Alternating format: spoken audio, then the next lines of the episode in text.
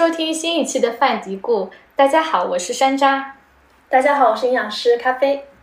大家好，我是营养师鱼。今天我们聊的主题是暴食症，我们邀请到的是一位有过暴食症经历的嘉宾，营养师 Sophie。Hello，大家好，我是营养师 Sophie，非常开心今天来到这里来和大家分享我的故事。呃，我目前呢现在是在国内做嗯私人方面的营养咨询服务，那同时是拥有中国和美国的注册营养师的这个证。嗯，非常感谢 Sophie 接受我们的邀请。嗯，回忆这段经历再把它讲出来，真的是非常需要勇气的一件事。那我们就直奔主题，先请 Sophie 讲讲这段经历吧。那嗯。好的，好的，呃，那其实我的这段暴食的经历呢，可以追溯到我在大学的时候。那更具体一点呢，是呃，我在嗯成功减重以后啊，融入到大学生活以后，这个饮食方面基本上都是由自己掌控。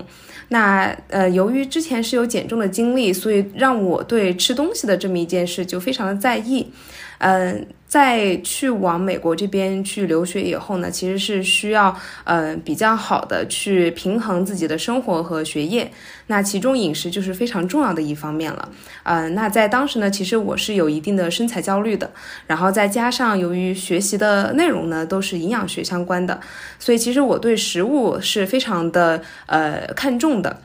那也是充斥着我的整一个生活，嗯，所以其实当时是有一点点失衡的。那有些时候呢，就会一方面觉得我想吃健康一些，那另外一方面呢，我又觉得啊，我好想就是我就是想吃一些食物，那可能我就会嗯，在长长期抑制自己的这么一个欲望以后，突然有一天就爆发了。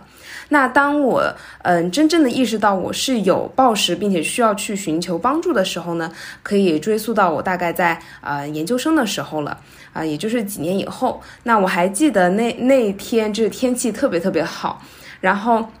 嗯，在前几天我有非常规律的进行运动。那这一天呢，我看到天气很好，我就特别想吃一些很好吃的东西。嗯，这一天我就前往了我家附近一个嗯非常呃好的一家咖啡馆，就想去里面买两块这个巧克力蛋糕啊。他们的那个黑森林蛋糕特别特别好吃，平时我偶尔也会去买，但那天呢，我就是抑制不住自己想吃这个黑森林蛋糕的欲望，所以那天就买了两块。然后 买了两块以后，嗯，我觉得哎，有点甜的，是不是还应该有一点咸的？然后呢，我就前往了附近的 附近的一家便利店。啊，就去买了我超级喜欢吃的什么什么多利滋的玉米片啊，什么辣味的那个奇多，然后甚至还买了就是一些饼干。然后在买了这些东西以后呢，我觉得嗯还得来一点喝的。然后我说那好吧，那就买点喝的。然后买喝的，我又觉得这个我已经吃的这么不健康了，那是不是应该稍稍控制一下热量呢？然后我就做了最后的挣扎，买了一瓶这个零度的汽水。所以，然后大包小包的扛着这么一些吃的以后，我就回到家。然后当天我就是回家以后关上门，来到了我觉得非常安全的这么一个空间以后，我甚至都没有坐下，我就直接把那个黑森林蛋糕的那个盒子给打开，然后就开始大快朵颐。当我意识过来的时候，我已经吃完了第一块了，然后。因为我整个吃的过程，其实我没有太有意识我在吃这个东西，我就觉得啊好好吃，然后我就吃的速度又很快，所以其实我是意犹未尽的状态。那这个时候正好我还有一块，并且我还有其他的一些吃的，所以这个时候我又打开了我的这个薯片，然后还有这个奇多，然后又开始吃这两种咸的，然后吃了咸的，我又觉得有点咸，哎，我又喝了一点 这个零度可乐，啊，喝了可乐以后，我觉得好像我又能吃几块蛋糕了，然后又开始吃蛋糕。然后当我回过神的时候，就是我已经就是非常非常撑了，因为汽水它其实也很撑，还有很多的这个气体。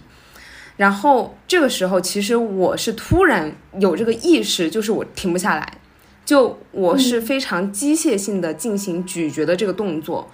然后我的胃部其实是非常的胀的。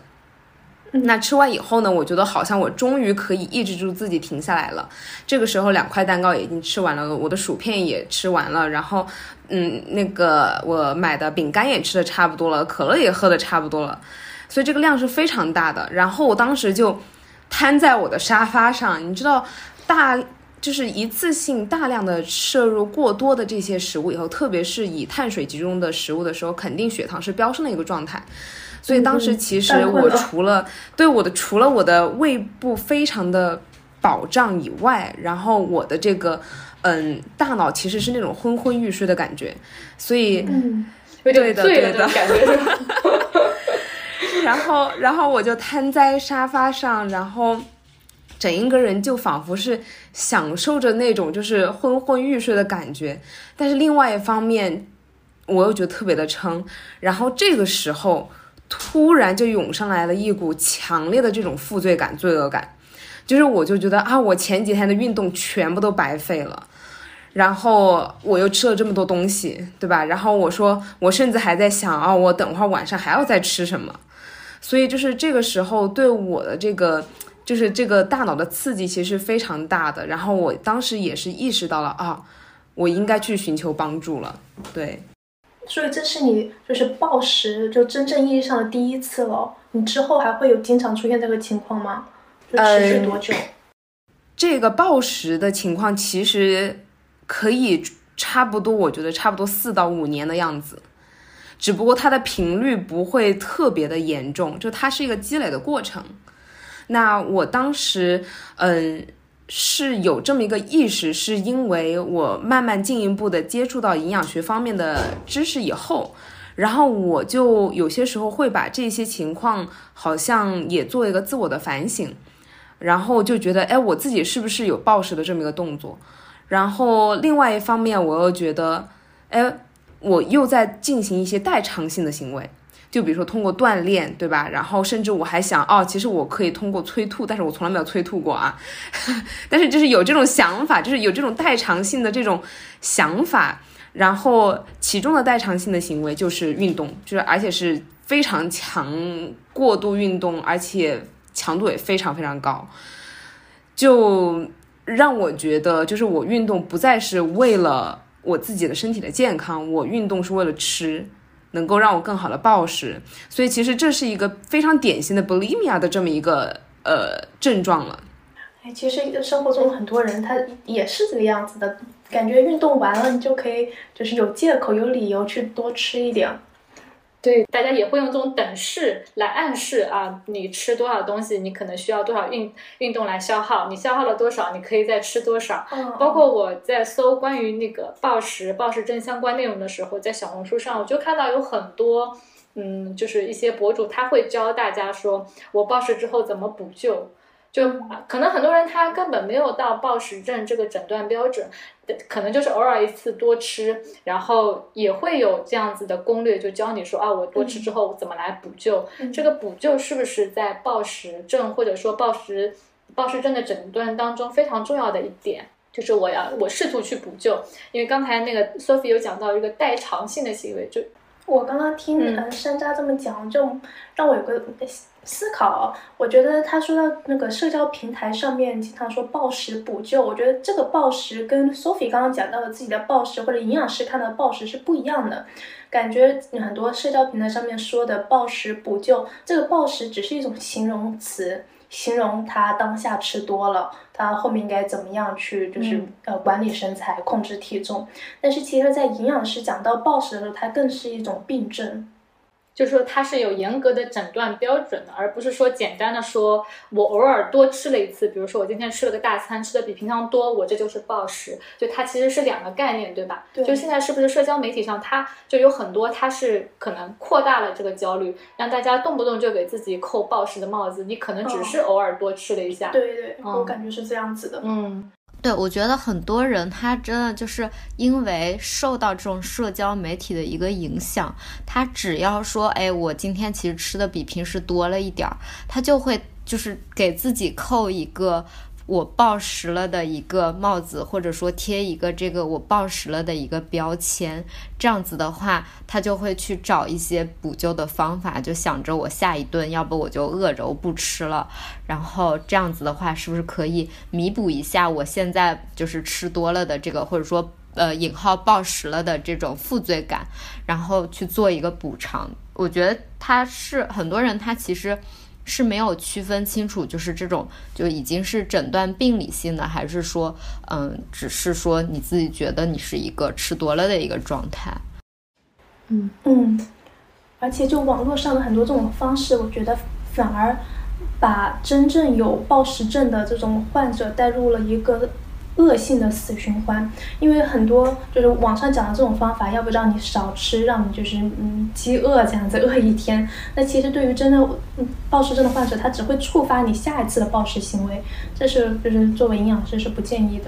嗯，对，就我感觉“补救”这个词，它本身就有一个。防御性的准备，就是你可能明明没有到这个状态，但是你已经想到了要补救，马上就是压力就压力就给到你了，嗯，你就去做一些更加极端的一个做法，嗯，对。同时，我觉得就“补救”这个词，它也更像是一句就是兜底的词，就好像，呃，我做了这个事儿，我居然还有一个补救的行为，可以让我下一次就是再去做这个事情。它本身可能这个词说出来，它就会让这些。呃，这些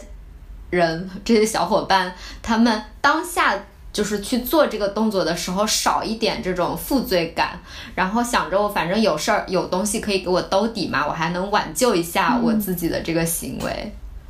嗯，但是真正上他并没有解决这个问题。对，是的。嗯，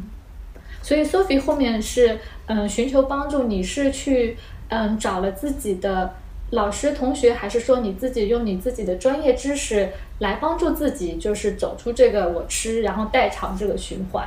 嗯，我当时是寻求了专业机构的一个帮助，呃，因为我呃当时的感觉就是我自己呃可能没有办法更加客观的去进行对自我的一个引导，那呃。我知道大家可能也听过这句话，叫“医者不自医”。虽然我们不是医生，但是我们确实是掌握了一些相关的一些专业知识。不过，相关的专业知识有些时候没有，嗯，没有办法让我们能够更客观的去看清自己，更加专业的去进行一个判断。所以我当时就想的是，专业的事情交给专业的人做。而且，嗯，当时还引导我去寻求帮助，也是因为，呃，我感觉当时那段时间其实压力是非常大的，所以我觉得可能还是有。需要就是心理咨询师来进行一个介入的这么一个帮助，所以当时是前往了我们学校，然后帮我做了一个这个 referral 啊，帮我去嗯转转给这个引导给另外的一些专业机构。那这个专业机构呢，嗯，他们。帮我意识到了几点，我觉得当时是我自己都没有意识到的点。第一，当时我的脑海其实已经出现了两种声音，而这个是呃非常多，就是饮食障碍者大脑中都会呈现的这么一种状态，就是他脑中有非常多的声音。那我当时我自己就仿佛在进行个自我拉扯。一方面，我觉得我是一个专业的学习这一门科学的人，那我就不应该。出现这个行为，所以带给我的这个自责感是非常强烈的。那另外一方面，我确实又是一位患者，那这个东西又确确实实的是出现我在我的身上。那我出现这一系列这一系列的症状都是。不受控制的，所以其实当时我的嗯大脑，我的整个人就很分裂，然后造成那段时间其实整个人的大脑非常的紧张，然后肌肉紧张，嗯，就是甚至会体现在一些就是嗯身体上，就生理上已经有些反应了，比如说背疼啊、腿疼，因为长时间的这种肌肉紧张，嗯，所以其实当时我觉得我应该寻求专业的人士的帮助，嗯。嗯。嗯。我们看很多文学作品啊，比如说，嗯，《水浒传》里面，或者说那些传说里面，就是食量大，它不是一个嗯被批判的，或者说是那个，反而是一个被就是表扬的感觉。你这个人很有气概，就是没有这方面的知识，他反而不会觉得说这个行为我需要，嗯，我感到自责，我需要去纠正。就是我有了这个知识之后，有的时候反而让我加剧了我内心的这种纠结。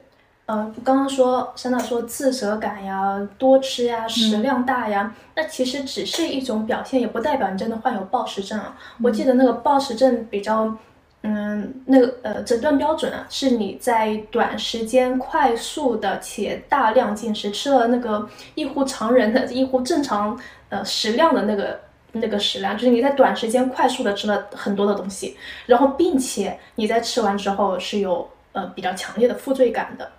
我记得当时那个诊断标准这样，还有一些呃情况可能是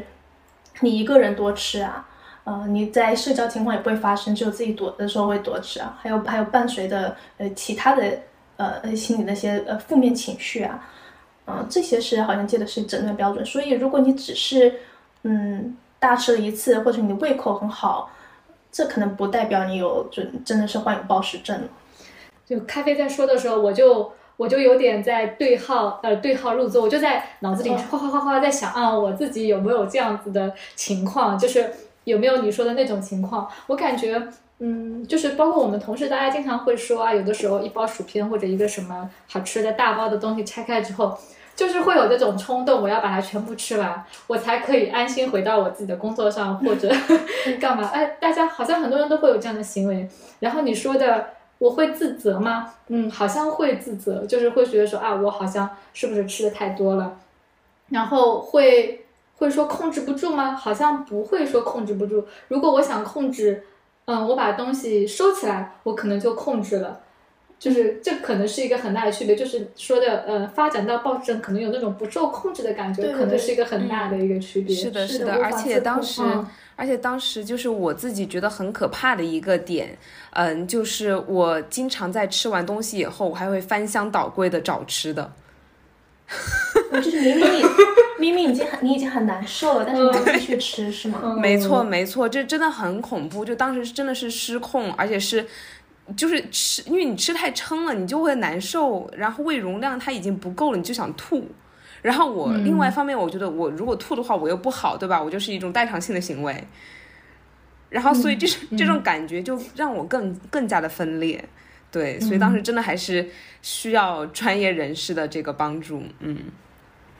嗯，让我想到我自己的一个经历啊，就是我以前也是发生过暴食的情况下的，呃，就是也是很我压力很大的时候，我也就出出现暴食。当时我在做实习，我跟 Sophie 刚刚讲她自己经历，我有点感同身受，就是你在这个领域好像你不应该出现这样的情况，所以呢，当时我嗯就是大吃特吃都是一个人的时候，而且我吃的东西都是很不好吃的，是那种原味的苏打饼干，我就是可以吃很多很多，而且真的是那种机机械的，脑袋一片空白的这样吃，吃完了才意识到我的天呐，吃了这么多。我觉得我经历暴食，这是我离好像毒品最近的一次那种感觉，就是好像上瘾了那种，就是呃，我不是我真的想吃，因为那绝对不是我平时喜欢吃的东西。你是喜欢它那个咔吱咔吱的声音吗？我没有喜欢它任何东西，味道、口感、包装没有一点是我喜欢的，只是它在那里。我觉得我不往我嘴巴里塞点东西，我觉得我全身发痒，好像我内心里面有个东西在挠我痒痒，我必须得去堵上的这种感觉。嗯，我以以前看过一些讲到那种毒品啊，或者是像戒烟的人，他们讲那种感觉，我觉得跟我吃东西跟我暴食的情况好像，就是而且我对我对吃东西就是很紧张，我没有办法就是呃咖啡社交。我没有办法，就是跟人家约饭社交，就是人家跟我讲话，我听不进去的。我只是很担心那个饭凉了，那个食物冷了，你赶紧吃，你赶紧吃这种感觉。就是你还把这个情绪投射到别人身上去，让对别人不停的吃。别人跟我讲话，我心里只在担心啊，东西要凉了，你赶紧吃。就所以其实是不是，嗯，大家触发的那个点都就是你是在工实习的时候，就是压力是不是一个很大的一个点？我觉得压力是其中一个因素，嗯，有可能是我当时的激素，激素也是有一些波动，呃那时候长身体吧，不知道。确实，嗯，当时，嗯，其实我在寻求专业专业人士的帮助以后，他们更多的是帮我做引导，其实更多的还是要靠自己。就是你，首先你要，嗯，非常放心的把自己交给他们，然后让他们去引导你。找出自己真正就是嗯、刺激自己的那个点到底是什么？那当时我和咖啡很像的一点就是也是压力的很大，就是我压力一大，我控制不了我其他的东西，那我能控制的就是自己吃的东西。所以在平时我都非常控制自己的饮食，然后一到一个临界点，那个压力我实在承受不了的时候，我就失控了。那这个失控的点不是说我的情绪失控，就比如说有些人他可能嗯压抑的太久的时间，他可能会哭哭泣，可能会和朋友生气吵架等等。那当时我失控的点就是暴食，对，所以当时就是靠他们的帮助，然后我就认真的去回忆嗯自己的一些这种经历，去找相似的一些点。当时找到的情况就是。我对我周围的很多事情都是没有办法控制的，那我能够控制的就是我的饮食，所以其实压力和控制饮食这两个就是刺激我的这个最终的这么一个点。嗯，刚刚我听到就是 Sophie 说，嗯，就是很极限的控制自己饮食之后出现这样情况，我突然想到，其实跟我们平时接触的客户、服务的客户，特别是减脂的时候，客户会遇到相似的情况，我们会跟他。就说，你偶尔吃一下自己喜欢吃的东西没有关系的。那当你在特别是减脂期间，你整个人身体身心的压力是很大的。如果你太激进的去，就是完全不吃某样东西，或者是非常严苛的控制这饮食，就是其实把你的压力增大了，你有可能会触发暴食。是的，是的。嗯，像是我之前就是呃看一些案例，或者说看其他人暴食的经历，其实也发现说，就像这种嗯，比如说暴食，它很容易发生在这些就本身对自己有严格要求的这些人身上。就他本来可能日常就是对事事都有一些规划，然后都有很强的这种控制感的时候，一旦说。就比如说开始发生失控，然后他去处理不了这些问题的时候，他的压力也会变大。然后这个时候，可能唯一能够让他有掌控感的就是吃东西。最后他压力到一定的这个就是界限的时候，他就会就会沦为一种就是我要不停的去吃东西，然后我自己觉得我好像能掌控了自己的身体，但其实已经是在不受控制的去。就是去过度的一个进食了，等到他就是意识到这个东西的时候，可能他又会去，就像是刚刚说的补偿行为，我再去通过一些过量的运动，仿佛我也是能控制得了自己的身体，然后我去过量运动去把这个东西消耗掉，我也会。就是掌握，就有一种掌控感，他自己心里也会有一种，就是感觉到一些舒服，然后这个就逐渐逐渐演化为越来越烈的这种，就是暴食和过量运动。对，就是我觉得，嗯，就是人还是要放过自己。那 Sophie 之前，嗯，你在饮食上面你是做了些哪些调整呢？就是你刚说有找心理心理专专业的人，那就饮食上面是怎么做的呢？嗯嗯，当时嗯，这个当然这个只是我的个人案例，就是嗯，对不同的人，他们的方案肯定是不同的，还是建议大家寻求专业人士的帮助。那当时呃，我在心理呃咨询师还有营养师的这个帮助下呢，其实是嗯选择了 all in 的这么一个方式。那嗯。相信应该有一些朋友是听过 all in 这种 diet 的方式，它其实不不是一种 diet，它只是一种就是放过自己的这么一个这么一种这种饮食方式。那当时我们的饮食呃所做的一种方式呢，就是我不再去做我不想或者不喜欢做的运动，就是我一旦运动的时候，我要确保我所运动的东西是我喜欢的，是我真正。为了，就是除了代偿以外的原因去做的这种运动，我再去运动。那其实，嗯，当时做了这个决定以后，我有很长一段时间都没有运动的。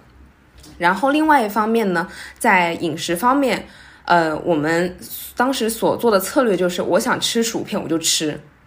想吃冰淇淋我就吃，因为那个时候，嗯，其实当你长期的压抑自己的饮食，不停的做这种反复的这种所谓的悠悠球式的饮食减肥方式以后，其实身体的一些荷尔蒙，它还有一些就是，嗯，饱腹的这一些，呃，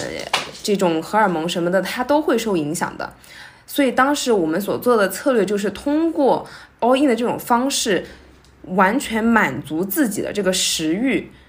去。做去尝试把所有的这种就是嗯饱腹感啊，然后这种我这种对食物的概念感重新再做一个回归。那当时我们的目标就是什么呢？当时有嗯营养师有问到我，他说哎，我们不是要一般都是要设定一个目标嘛，对吧？不管是健康目标还是饮食目标。那当时我的目标是什么呢？我的目标是我想回到小时候的我，我饿了我就吃，我想吃棒棒糖我就吃，我。渴了我就喝水，我想喝汽水的时候我也喝水，就是回到小时候的这种对食物非常单纯的这种概念的状态。所以当这这就是我的这么一个目标，那所用的方式呢，就是吃我自己想吃的东西，然后嗯，再为了就是不为了嗯这个代偿的这个原因而去进行运动。嗯，那当然带来的这个，嗯，中间的这么一个过程呢，其实是非常难过的，因为，嗯，知道一旦接受这种模式，就是生理性的一些东西，它还是会呈现的，具体的就体现在体重的增长增长。所以当时我的体重是，嗯，长了差不多有七五到七公斤的样子，其实，嗯，所花的时间呢，也就两个月不到。所以当时这段时间是非常，就是对我来说打击是非常大的。但我们另外设定了一个目标，就是不要称体重，就是如果非要称，一定要称，那至少是要等到一个星期以上，间隔一个星期以上再去称。所以当时，当我慢慢的看着自己的肉体哈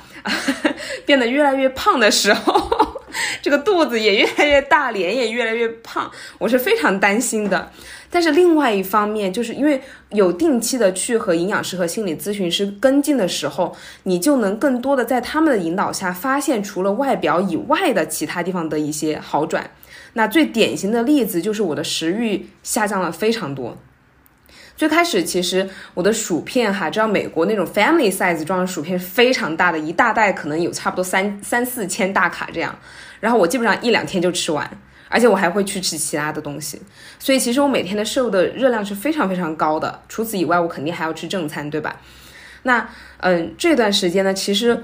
我是我的饮食真的是不受控制，然后大把大把的薯片往嘴巴里面塞，完全是放纵的行为，但是。当放纵到了一定的情况以后，我突然发现，哎，这个薯片好像尝起来没有那么好吃了。哎，怎么吃起来那么咸？感觉以前不是这么咸的呀。然后，哎，感觉这个薯片也好干，就感觉都干到划拉嘴巴，都是这种感觉。然后，当我和我的心理咨询师和营养师去进行沟通以后，他们就鼓励我，他说：“你看，你现在开慢，慢慢开始回到了以前的状态，小时候的状，小时候。”喜我为什么喜欢吃薯片？喜欢吃这些东西，因为它的样子很有吸引力，因为它的味道很有吸引力，因为它的形状很有吸引力，等等这一系列的，就更更加让我偏向这种正念饮食的方式，就让我对我的所吃的食物更加有意识。所以这样的话，就可以慢慢的让我的这个食欲进行一个下降。从最开始的吃薯片不是一两天就吃完，到最后普通的薯片可能也。就是普通的那种大小的这种，比如说呃，大概一百克左右的薯片，也是要差不多两三天才能吃完了。所以这个时候我就发现，哎，好像确实是在有一定的这个改善的，而且改善到什么情况呢？我慢慢的正视我的身体了，我对我的身体的样子，它的外貌已经没有那么多的在意了，我反而在意的是我心里面想想要什么。不断的去提醒自己，哎，我现在想要什么？我现在舒不舒服？我现在饿不饿？我现在饱不饱？等等这一系列的一个改变，我觉得是转变，真的是对我来说是印象非常非常深刻的。嗯，诶，我想问一下，就是刚才你说，嗯，就是欧采取了欧印那个饮食的时候，你可以吃你自己想吃的东西，但是呃，当时就并没有说要求你，嗯，吃慢一点，或者吃的时候看看。这个薯片什么样的，你还是自由的去选择，说我想吃就吃。然后你一开始也是，所以一开始也是会吃的比较多，只是在你吃的这个过程当中，慢慢的就是好像有一个什么神秘的力量什么之类，你就自己慢慢的做了有了变化，是吗？嗯，是的，是的，因为当时在和营养师去探讨的这个过程中，嗯，他其实也知道我的这个营养的背景的，嗯，所以如果一旦上来给我说啊，我们采取正念饮食，其实对我当时的嗯背景来说，其实是不太适用的，因为正念饮食对于当时我来说，其实就是另外一种减肥方式。所以其实这个还是又回到最开始，嗯，有提醒大家，就是这只是我的个人的案例，因为我当时的个人的背景不适合采用现现在任何的一种被大众或者说是已经比较有嗯典型概念所框定的这么一种饮食，就当时的我可能更适合去慢慢的回到就是我就就我个人需求而言所想吃的什么的这种饮食方式。听 Sophie 讲，我就感觉就是，其实 Sophie 她是很勇敢的。嗯，首先第一点，她把自己就完全交给专业人士，听从就是专业人士的一个干预建议，然后还给自己两到三个月的时间去进行这个 all in，其实是非常勇敢的。所以就是还是要像 Sophie 说的，找到适合自己的、你能够接受的一种方式，那是最好的。这里也是想跟大家分享一下我当时的情况，我没有像 Sophie 一样这么去找专业的呃。呃，营养师或者那时候我还不是营养师，没有去找其他的营养师，没有去找心理咨询师，我就是靠我自己，因为我就有意识到自己多吃的时候只有在一个人的时候进行，所以我就跟我的室友朋友就约定好，就是以后吃东西就吃饭一定要是跟着你们一起，我一定要出去吃，跟别人在一起的时候，那个时候虽然我可能脑袋中想的都是吃的，我没有办法跟人家讲话什么的，但是在那样的情况下，我不会让自己那么暴食，就是慢慢的。这样过过渡过来的，我当时嗯也是有一定的那个饮食基础、营养基础，我知道设定一些饮食方案，嗯，包括很多嗯就是减重时候常用的，你先吃什么后吃什么，先吃蔬菜再吃什么，先喝一口汤再吃什么。其实那个时候我完全知道这些道理，但是对于我来说就是不适用的。那时候脑脑袋很空白，你根本分辨不出来这是蔬菜还是什么的，你只是想往嘴巴里塞。嗯，所以像也是很同意 Sophie 讲的，其实不是每一个方法都适合所有人，特别是对于有见识障碍的这一群人群，找到一个适合自己的一个方法，从一个点入手，其实你可以看到很大的一个变化的。大家经常会说，嗯，道理都懂，还 依然过不好一生，就是对道理都懂，依然过不好一生，这是正常的。嗯，你不要觉得过不好一生，你你不够好，对不对？每个人都会有这个这样的情况的，就是大家我们的能力都是有局限的。我觉得认识到自己的这个局限性，然后你给自己更大的一个空间，可能就是会让这一生过得更好一些。嗯 嗯，对我感觉这是很治愈的一个一个提醒。对，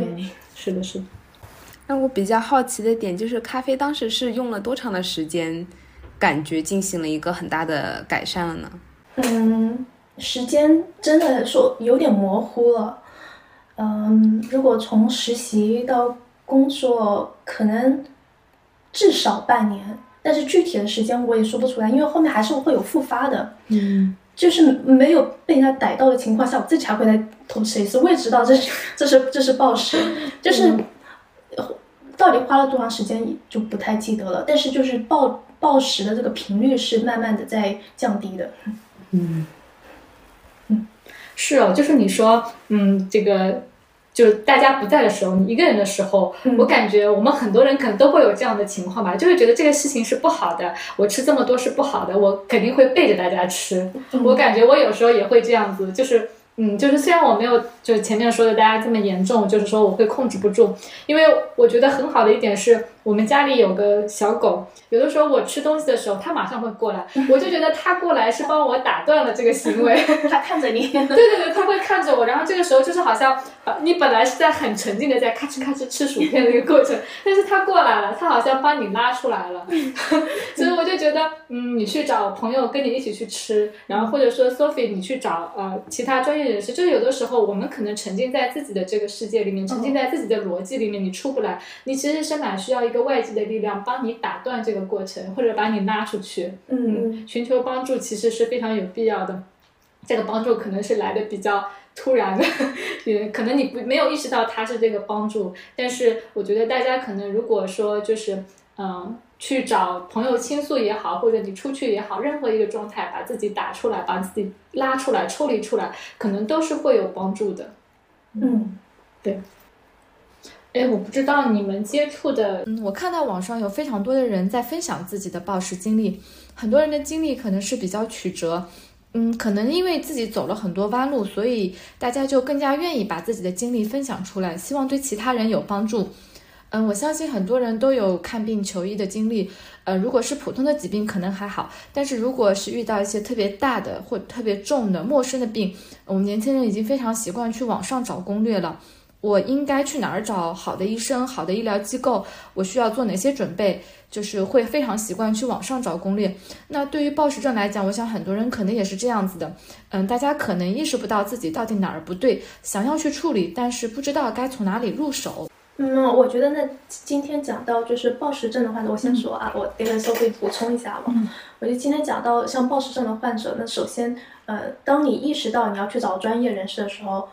嗯，我也先建议大家先去医院做一个就是身体的检查，有没有对现在身体的健康状况如何，有没有出现比较嗯严重的一些健康问题，有没有出现像高血糖啊，呃等等，嗯就是糖尿病啊这些症状有没有，或者是自己的肠道有没有不适呀，先做一个那个身体检查。嗯，一般就是医院也是有营养科的，但是医院营养科的呃门诊那可能没有办法。实时的跟这个营养师进行嗯对话，嗯，我觉得可以去找一个私人营养师，但是也是要看他的资质。我比较嗯建议的是，你去找像有注册营养师，嗯，中国、美国注册营养师，海外注册营养师，你可以嗯，这是一个比较嗯怎么说呢，就专专业性比较强的一个营养师资质了。嗯，是的，是的，嗯，现在嗯。非有非常多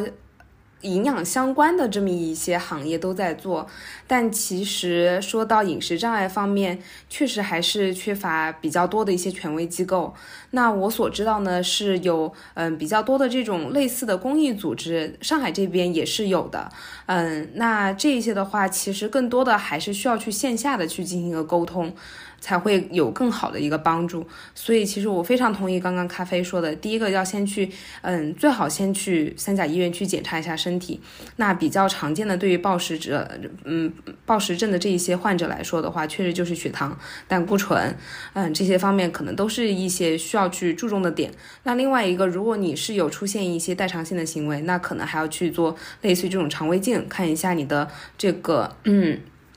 这个呃食管还有这个胃是否有一些嗯其他的一些炎炎症？那另外如果还有其他的饮食障碍的这些患者呢，可能就需要再去查一下这个电解质，看是否有电解质紊乱等等一系列这些问题，甚至嗯当时还会一般情况下比较严重的话，还会去检查嗯这个心电图等等这一类的。当然这一些都是需要去权威机构啊去进行这么一个检测的。嗯，不过最终我觉得还有最重要的一个点，就是很多人他可能意识到这我不我没有这个问题，因为很多人遇到这种情况，第一点就是否认，对吧？其实我最开始也是否认的状态。那从否认到接受这个过程，其实是嗯有需要一些时间的。不过我们希望大家当大家意识到自己出现这种情况的时候呢，就第一个要去检查自己的身体，因为身体健康永远是第一位。然后，嗯，再去寻求一些，比如说，呃，营养科的一些门诊，或者是甚至是一些，嗯，这些心理心理科的门诊等等，都是一些可以去考虑的。嗯，鱼鱼有写一个，当时他自己，鱼鱼也有写自己的一个经历。我其实之前有过一次，就是让我自己意识到自己是在，嗯，就是。它没有发展成为一个暴食症，但是，呃，当时的那种就是我也有意识到自己在无意识的吃东西的这个经历，就是，嗯，它本身其实是，呃，我有一段时间就是压力很大、很焦虑，它总是伴随着一些就是可能其他的原因，就像是压力大啊、焦虑啊，或者说是一些比如说呃，就是孤单啊什么的。那我当时其实是就有一些。焦虑感，然后有一天就是，嗯，真的感觉，呃，这个状态人就是没有任何的开心的事情，我就一点也没有什么就是做事的动力，就趴在床上，然后当时手边就放着一包薯片，那现在这边还放着一包薯片，就当时在我的手边就放着一包这样的薯片，然后我就把它拆开开始吃，就很突然就是开始不停的开始吃这个薯片，然后差不多用了就是十分钟左右，用了十分钟左右把这一包吃完了，但是接着旁边还有一包，它就是在我手能够到的地方，我就拿过来，然后继续把它吃，然后一连就是总共这样的薯片吃了四包，四包，然后。我都没有感觉到这个是什么味道的，但是我就一直在那边吃，吃到最后我停下来，是因为我这边这个薯片吃完了，就是手边够不到吃的了。然后呢，我当时就觉得说，就是放着这个袋子，看着这几个袋子，真的会有很自责的感觉。就同样也是因为我自己是一个营养师，然后我感受到了这种就是。嗯，我去不受控制的去吃东西，我觉得说这种就是，嗯，应该怎么说呢？就是你越是了解它，越是知道自己吃了一些，比如说不健康的东西，并且是这么让自己无意识的去吃了这么多情况下，他的这种就是这种嗯自责的感觉，它就会越重。嗯，但是就后来是当我意识到这个事情的时候，我觉得说啊，我好像。立刻就先去求助了，就我是那种就是可能情绪就是压力大的时候，我可能会优先去和自己身边的人去倾诉的这种，就不会让这个压力憋得实在是受不了这种情况。然后那是唯一一次，就是我自己先去吃了，然后再去倾诉的。但同时，嗯，就像我身边的就是家人，我我家人还有朋友，他们都对于我的这种。行为就特别理解嘛，然后他们就也积极的开导，所以说接下来就我也没有把这个事情恶化下去，并且说得到了支持之后，他就呃确实就有缓解，所以我觉得说嗯就是就是你身边的人的一个支持，对于呃就是有情绪性进食的。就是帮助和支持是特别特别大的，但是同时我也有遇到一些，并不是他们每一次都会得到支持和理解，更多的可能是家人他不理解你为什么能吃这么多，你有什么可压力大的，或者说。嗯，你就是别人都能承受得了，你怎么承受不了？哎，你是不是太矫情了？就是他可能在去求助的时候获得的是这样的声音，或者就是朋友，因为朋友他不一定会有同理心，能够理解你的焦虑感，他可能也会觉得说。哎，谁不是这样生活的？然后为啥人家就没事儿，就你有事儿？你是不是太矫情了？就可能会用这些词来攻击这个有情绪性进食的人，所以这个反而会加剧他的一些羞耻感，他的压力，他在他更难去跟别人倾诉，他可能会去，比如说偷偷的去吃，又怕别人去，又怕家人去指责，然后他要偷偷的去吃这些东西，就是会加剧他的一个这个症状，所以这个时候。其实我是建议说，就是嗯，你在就是你的这个周边的环境没有办法提供给你一个特别安全的倾诉环境的时候，你可能可以去找专业的心理咨询师，对，就是去求助一下专业的心理咨询师，他们是不带批判的去倾听你的这个呃这个这个事情的，他可能会给到你一些帮助。所以我觉得求助专业的人其实是不可耻的，就是很多人他，就像前面他可能会去否定自己，他可能会去否定自己的这些症状，他可能也会觉得说，我去求助这些人是不是就代表着说，嗯，就是。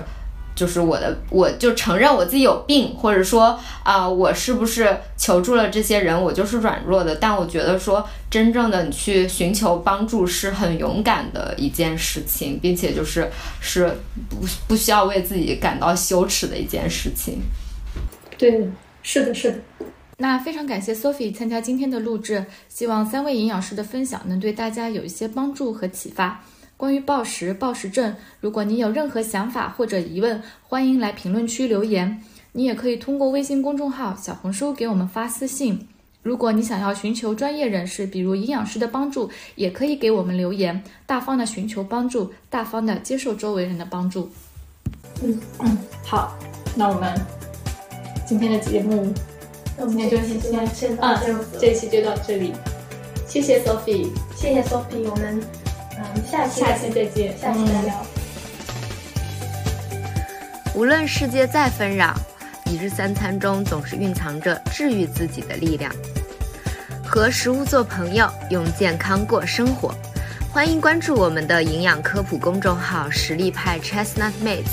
小红书营养师小栗子，母婴营养公众号“雅米孕育 New Care”，小红书养娃小天才辣老师。助力专业医学营养师职业发展公众号“营养工会 Nutrition”。好的，那我们下期再见啦。